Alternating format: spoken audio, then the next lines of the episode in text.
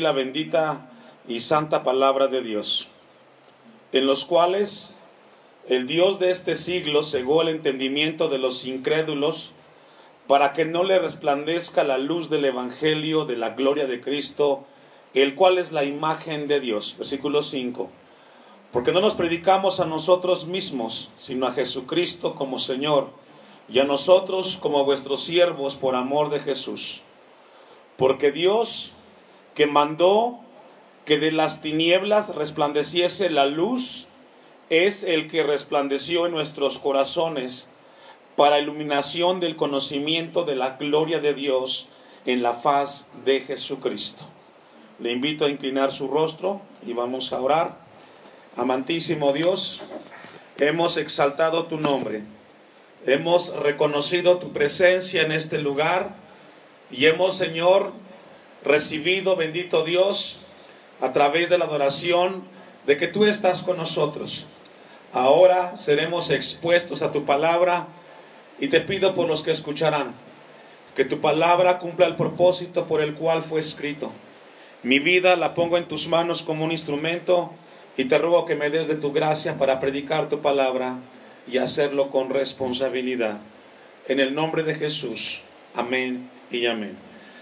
Puede ocupar su lugar si es tan amable. A todos una vez más, buenas tardes y Dios los bendiga. Y me da mucho gusto verlo en la casa de Dios.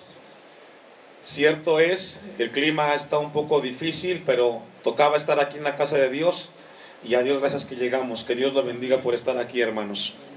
El tema de esta predicación, recordemos que es culto de varones, el culto que corresponde a este mes de julio, y el tema de esta predicación es el carácter y la influencia. El carácter y la influencia. En el tiempo presente en el cual vivimos nosotros, en la sociedad del siglo XXI, encontramos un deterioro moral en la vida del hombre y encontramos en la palabra de Dios el camino y la luz para que nosotros, los hombres y las mujeres de Dios, podamos reflejar a Cristo en nuestros corazones. Dios estableció que el hombre sería la cabeza del hogar y que la mujer sería la ayuda idónea. Resultado del pecado después del huerto de Edén, el hombre y la mujer han ido cada vez caminando más lejos de la voluntad y del plan de Dios que estableció para nosotros. El versículo 6 que leímos en 2 Corintios 4, porque Dios que mandó de las tinieblas, eh, que de las tinieblas resplandeciese la luz. Cuando nosotros llegamos al Evangelio de Cristo, hemos encontrado en su palabra la luz que va a iluminarnos para caminar en esta tierra dentro de la voluntad de Dios. Todos en este lugar venimos de contextos familiares donde aprendimos de nuestros padres cómo enfrentar la vida y el ejemplo que obtuvimos de ellos para ser padres y esposos. No hay un manual, no existe un libro el cual enseña al hombre cómo ser un hombre que glorifique al Creador. Sin embargo, encontramos en la Biblia la palabra que va a ayudarnos a nosotros a entender cuál es el plan de Dios para nosotros y el plan para nuestros hijos.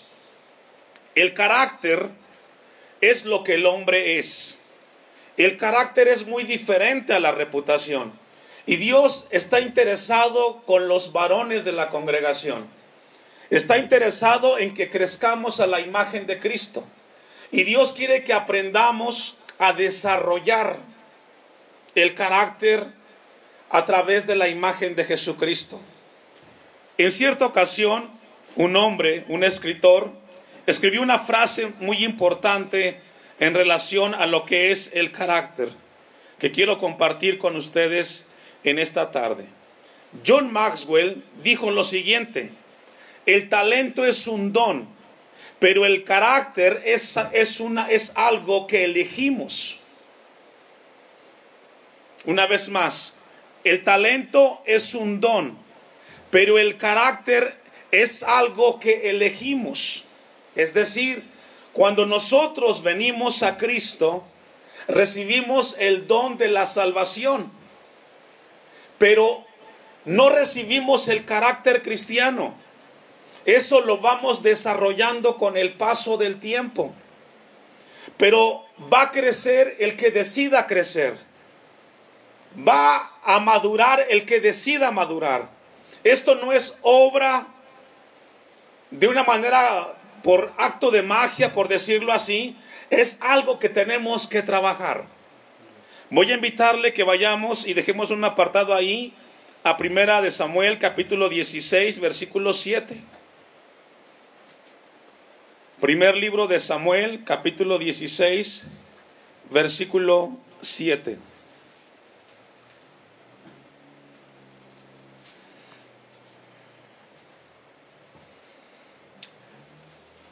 La reputación, en lo que estoy buscando el pasaje, primer libro de Samuel 16, 7.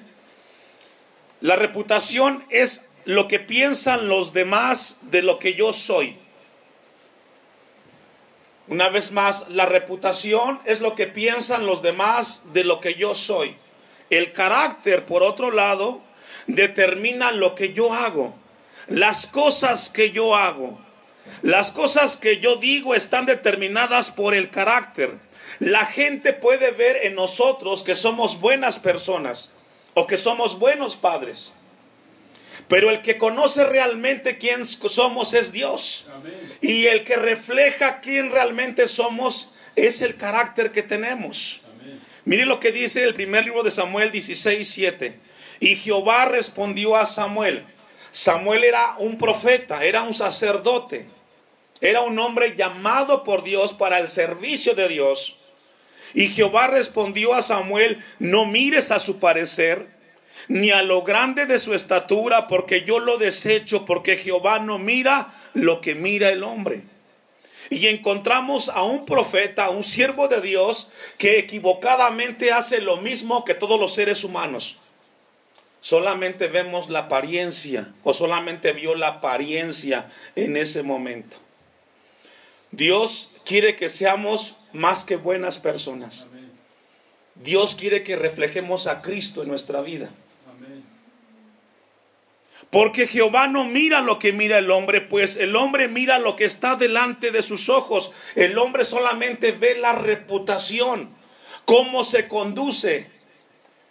Pero Dios quiere que desarrollemos un carácter, hermanos.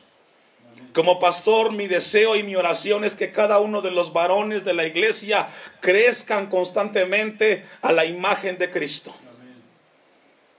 Y usted podrá preguntarse, pastor, ¿y cómo sucederá eso? ¿O cómo yo podré crecer? ¿Cómo yo podré eh, crecer a la imagen de Cristo y mi carácter crecerá y se va a desarrollar? La única manera, bueno, vamos a concluir el texto. Pues el hombre mira lo que está delante de sus ojos, pero Jehová que mira, hermanos, el corazón. Y esto nos habla que Dios mira lo que somos realmente. A Dios no podemos ocultarle nada. Dios quiere que tengamos presente nosotros eso en nuestras vidas. Romanos capítulo 5, versículo 3 para cerrar la introducción. Carta a los Romanos capítulo 5, versículo 3. Leía la historia de un presidente de Latinoamérica, quizás usted lo sabe o no lo sabe, pero le comento, de apellido Balaguer, fue presidente en la República Dominicana por más de 22 años. Cuando él estuvo ejerciendo la presidencia, la gente que vivía en ese momento decía que era un gran líder pero después de veintitantos años frente a la presidencia de ese país, como todos los gobernantes tuvieron que abandonar el puesto por la edad. Y cuando él cuando sucede eso, al cabo de unos cuantos meses, el partido al cual él encabezaba dejó de existir y desapareció.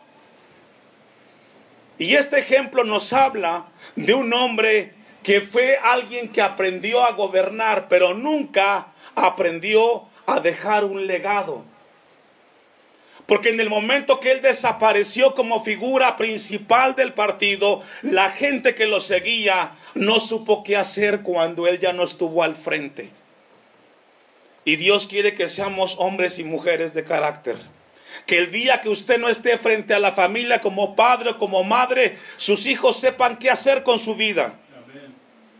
Sepan qué hacer en el momento que usted está ausente, porque usted no es eterno en la familia. Y sería muy triste que sus hijos cuando usted no esté, cuando usted no esté, perdón, comience cada quien a caminar por caminos distintos. Eso sería una señal de que no hicimos el trabajo correcto con la familia. Muchos de ustedes están aquí porque hubo un padre que les dejó un legado, una enseñanza y sigue perdurando. Y aunque Él no esté, ustedes siguen caminando en el camino que Él los dejó. Romanos capítulo 5, versículo 3. Y no solo esto, sino que también nos gloriamos en las tribulaciones, sabiendo que la tribulación produce, ¿qué hermanos? ¿Cómo se forma el carácter, pastor? La respuesta es, el carácter se forma en las tribulaciones, en las crisis, en las dificultades. Vivimos en una sociedad la cual le huye a los problemas. Nadie quiere enfrentar problemas, pero el único lugar donde podremos desarrollar un carácter es cuando estamos inmersos en las crisis, en los problemas. Porque es ahí donde aprendemos y donde enfrentamos con carácter la adversidad. Seguro estoy que aquí a nadie le gustan los problemas. Pero es en la tribulación que nos ayuda a formar el carácter.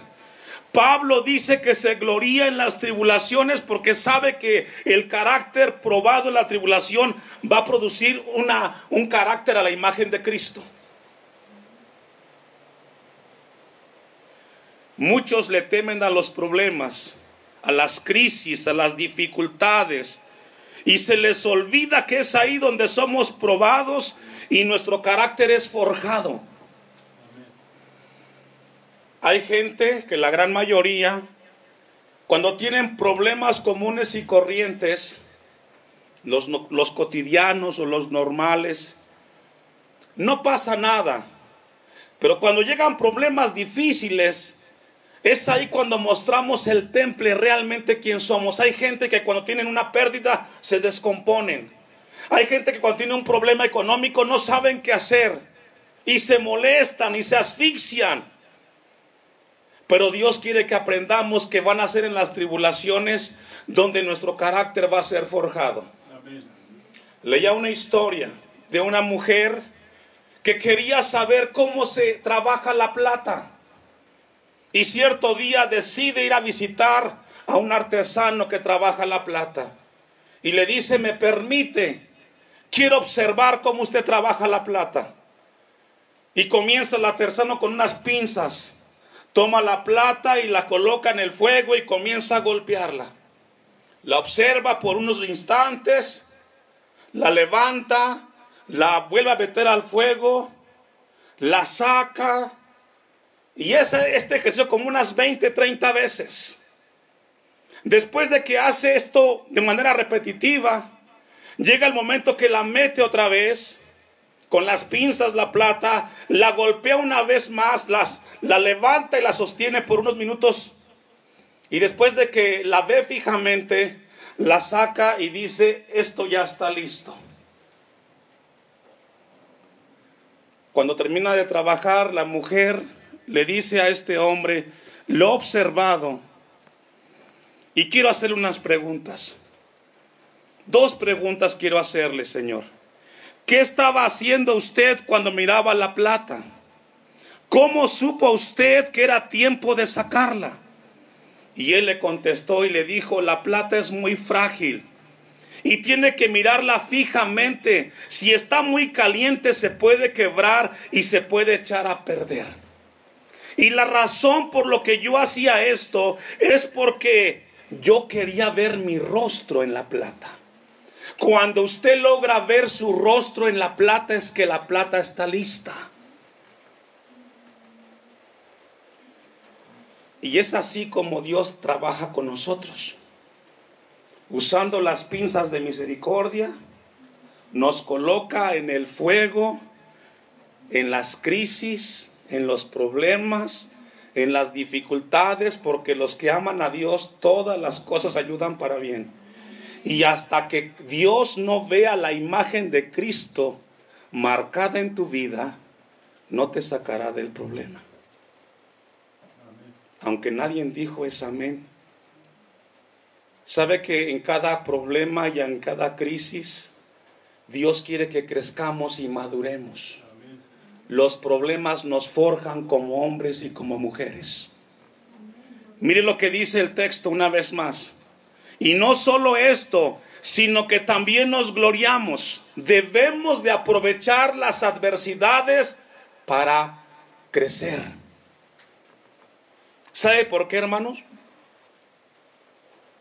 El apóstol Pablo aprendió algo que Dios quiere que aprendamos usted y yo.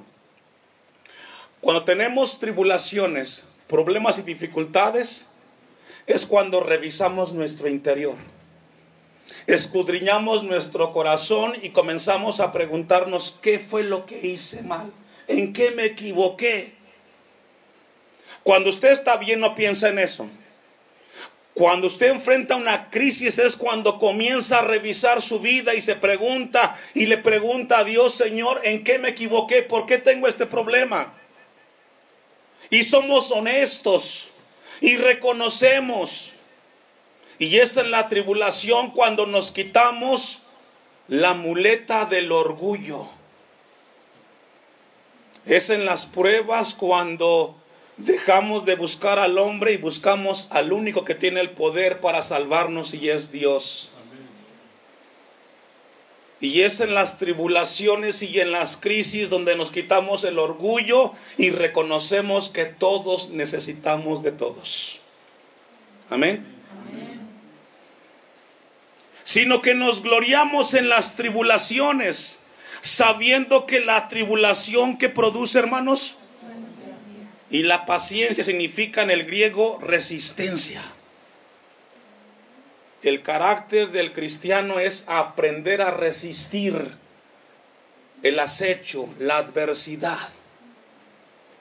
Y es ahí donde aprendemos a tener esa fuerza, ese poder en Cristo Jesús para no caernos, sino mantenernos firmes en Cristo Jesús. Mire lo que dice el texto a continuación, versículo 4. Y la paciencia que produce, hermanos, prueba, la palabra es experiencia, la palabra es carácter y la paciencia, carácter, experiencia. Dios quiere que aprendamos a tener experiencias de que podemos crecer a la imagen de Cristo en cada adversidad y en cada prueba, hermanos. Mire lo que dice el Salmo 27, versículo 2 y 3. Le invito a que lo busque conmigo. Salmos 27, 2 y 3.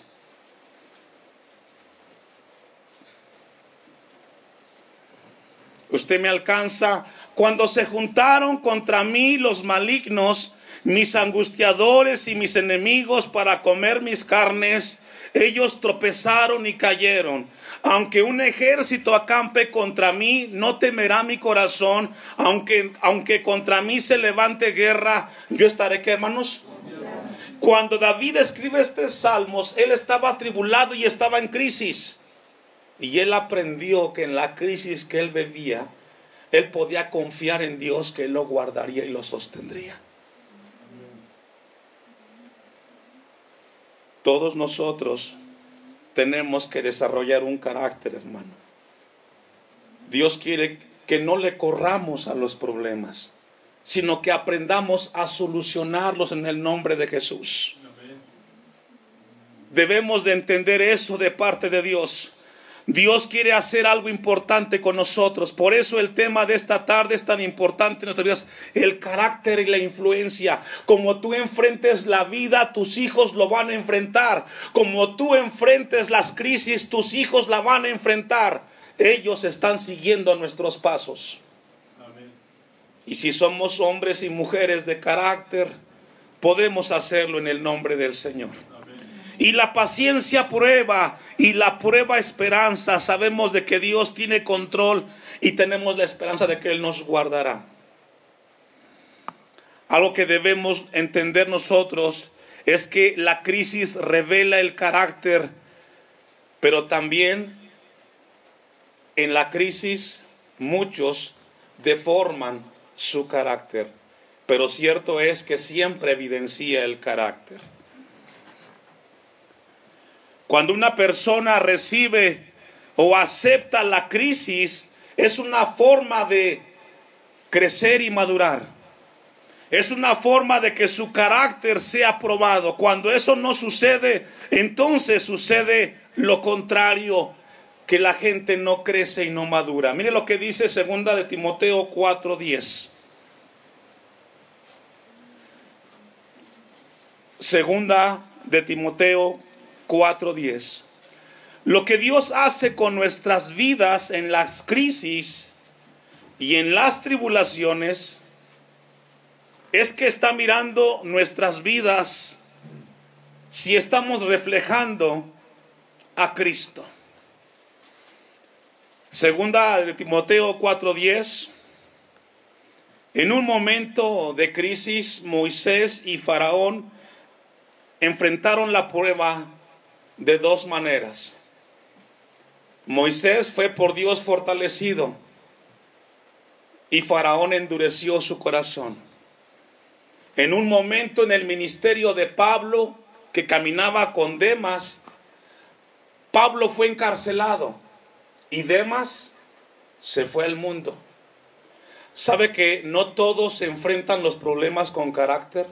Y dependiendo de, de, tu carácter, serán tus resultados. Mire lo que dice el texto. Demas era un hijo espiritual de Pablo.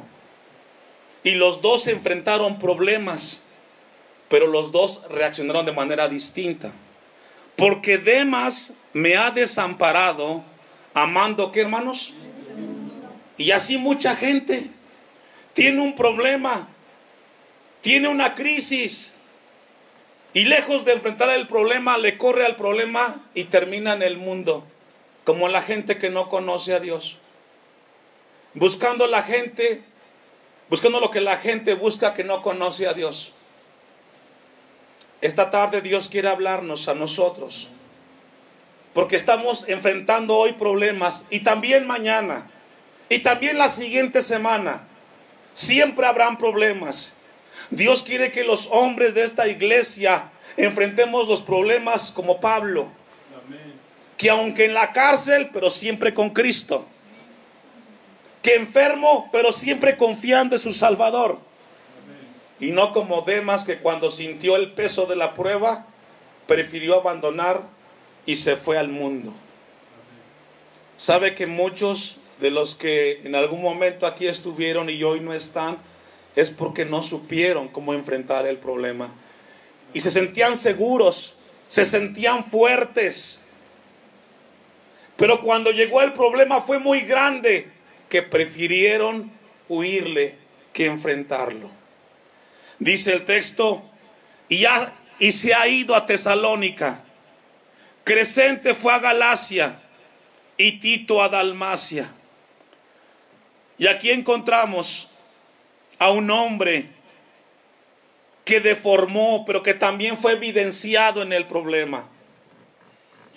Todos en algún momento de nuestra vida vamos a experimentar crisis y problemas que van a rebasarnos, pero ahí seremos probados. Y dependerá de usted qué va a hacer con el problema. El carácter es lo que yo soy, lo que yo pienso. La reputación es lo que los demás piensan de mí. Pero lo cierto es que nuestros hijos nos están viendo cómo enfrentamos los problemas. Y de la manera como tú los enfrentes, tus hijos lo van a enfrentar. Porque no hay problema grande. Todos los podemos solucionar en el nombre de Cristo Jesús. Segunda de Samuel 22, 3.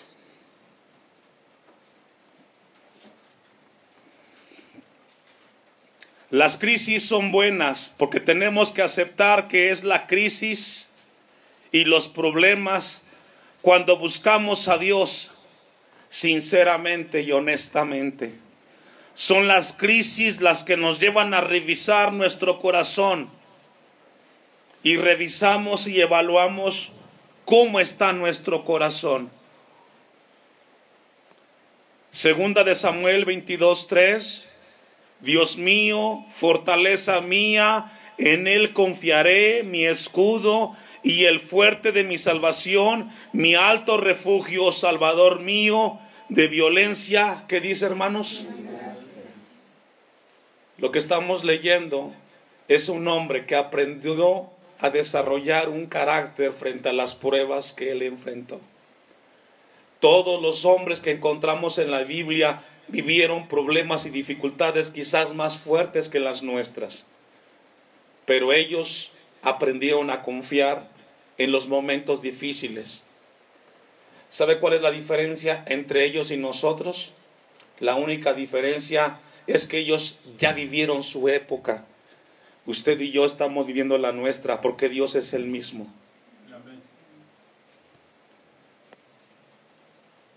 Una cita más. Salmos 46, versículo 6.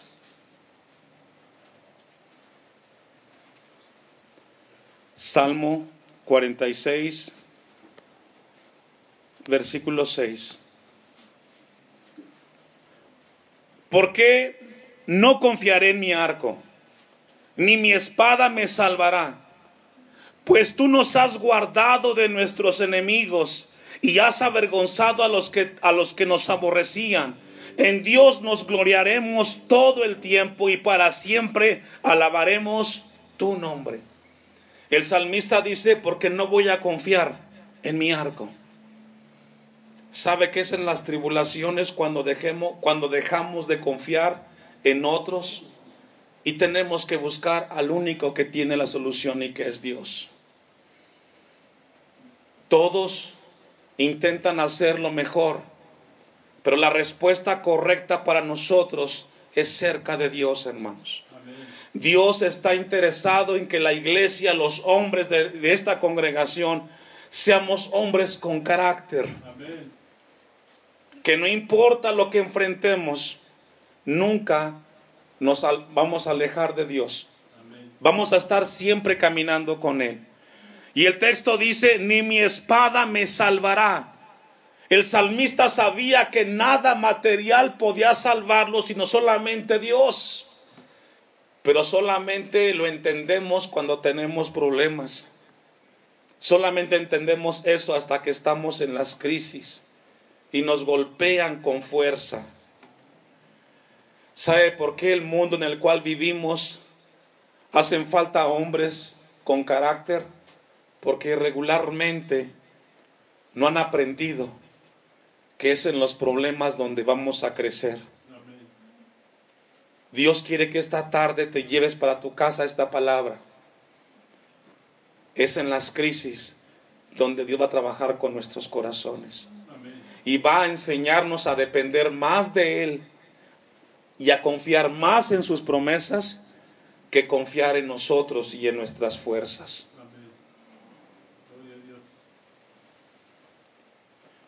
Efesios 4:17.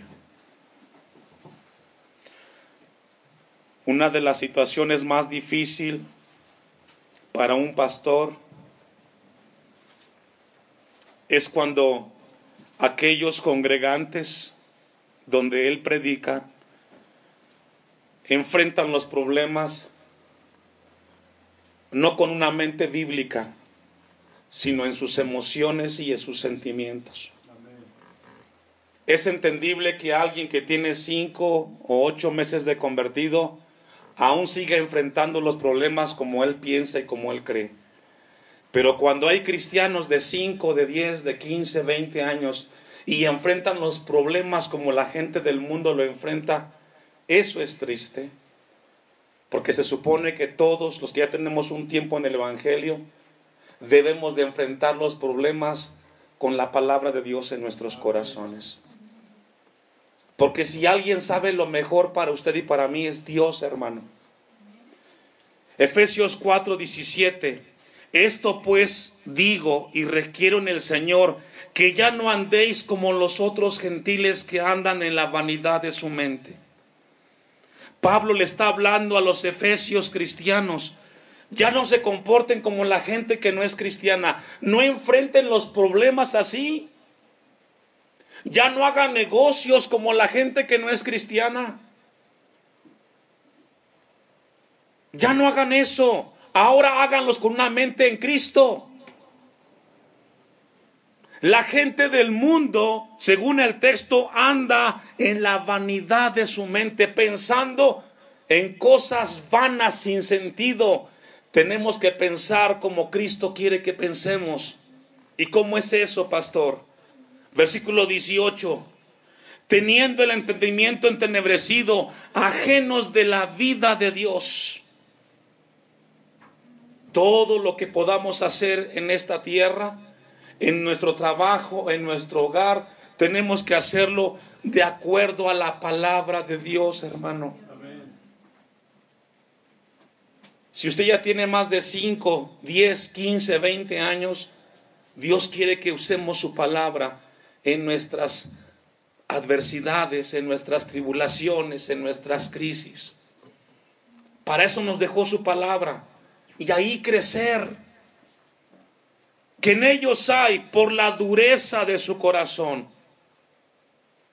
los cuales después que perdieron toda sensibilidad, se entregaron a la laxivia para cometer con avidez toda clase de impureza.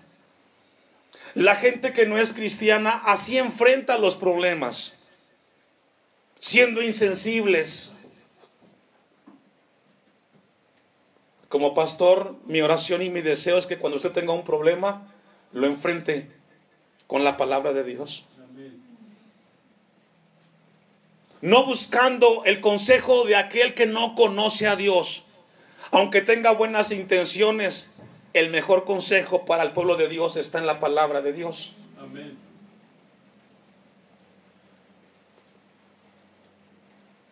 Los cuales, después de que perdieron toda sensibilidad, se entregaron a la laxivia y ahí la palabra laxivia habla de una desviación extrema e insensible. Si queremos que nuestras vidas cambien, tenemos que aprender a enfrentar los problemas y no huirle a ellos. Cuando yo leía la historia de este expresidente Balaguer, estremecía mi vida. El día que yo no esté, me gustaría y desearía que mi esposa, que mi hija y, todos caminen cerca de Dios. Y no que se alejen. Y también usted debería de tener eso en su corazón. Que el día que usted no esté con sus hijos, sus hijos sigan en las cosas de Dios. Pero tenemos que aprender hoy y tenemos que desarrollar ese carácter y tenemos que enfrentar las adversidades creyendo de que Dios tiene control de todas las cosas, hermanos. Versículo 20 de Efesios 4. Mas vosotros no habéis aprendido así en Cristo. Las crisis revelan también y nos muestran que los seres humanos y también los cristianos tenemos grietas y fisuras en nuestras vidas. Todos sabemos de los temblores. Cuando viene un temblor, se mueve la tierra. Y las casas que no se caen por el temblor que pasó, muchas veces se mueven sus cimientos. Y si viene un experto, él puede darse cuenta que esas columnas quizás no tienen la fuerza que tenían antes, tienen que arreglarse. ¿Y sabe que las crisis son esos? ¿Es eso? Son temblores que llegan a nuestras vidas y que nos sacuden. Y muchas veces, aunque estamos de pie y caminamos en Cristo, hay fisuras en el corazón que tienen que arreglarse. Y el único que las puede sanar es Dios. Amén. Tenemos que entender eso, hermanos. Muchas veces nosotros, en las crisis, es donde se desnudan que tenemos ciertas muletas, apoyo. Y Dios quiere que aprendamos a apoyarnos en Él, en sus promesas y en su palabra. Porque es ahí donde nos sentimos que todo puede cambiar muy difícil. Yo no sé si usted esta tarde llegó a este lugar con el deseo de que Dios le hablara. Dios nos está hablando. Si ha venido a tu vida una crisis, un terremoto, y te ha sacudido, seguramente dentro de ti hay cosas que están agrietadas. Y eso es normal. Lo que tenemos que hacer es arreglarlas, mejorarlas, resanarlas, para que cuando venga el próximo o la próxima crisis, esté firme nuestra vida y bien cimentada en Cristo Jesús. Y no que se caiga, sino que seamos firmes en Cristo. Le invito a que se ponga de pie y le demos gracias a Dios por su palabra.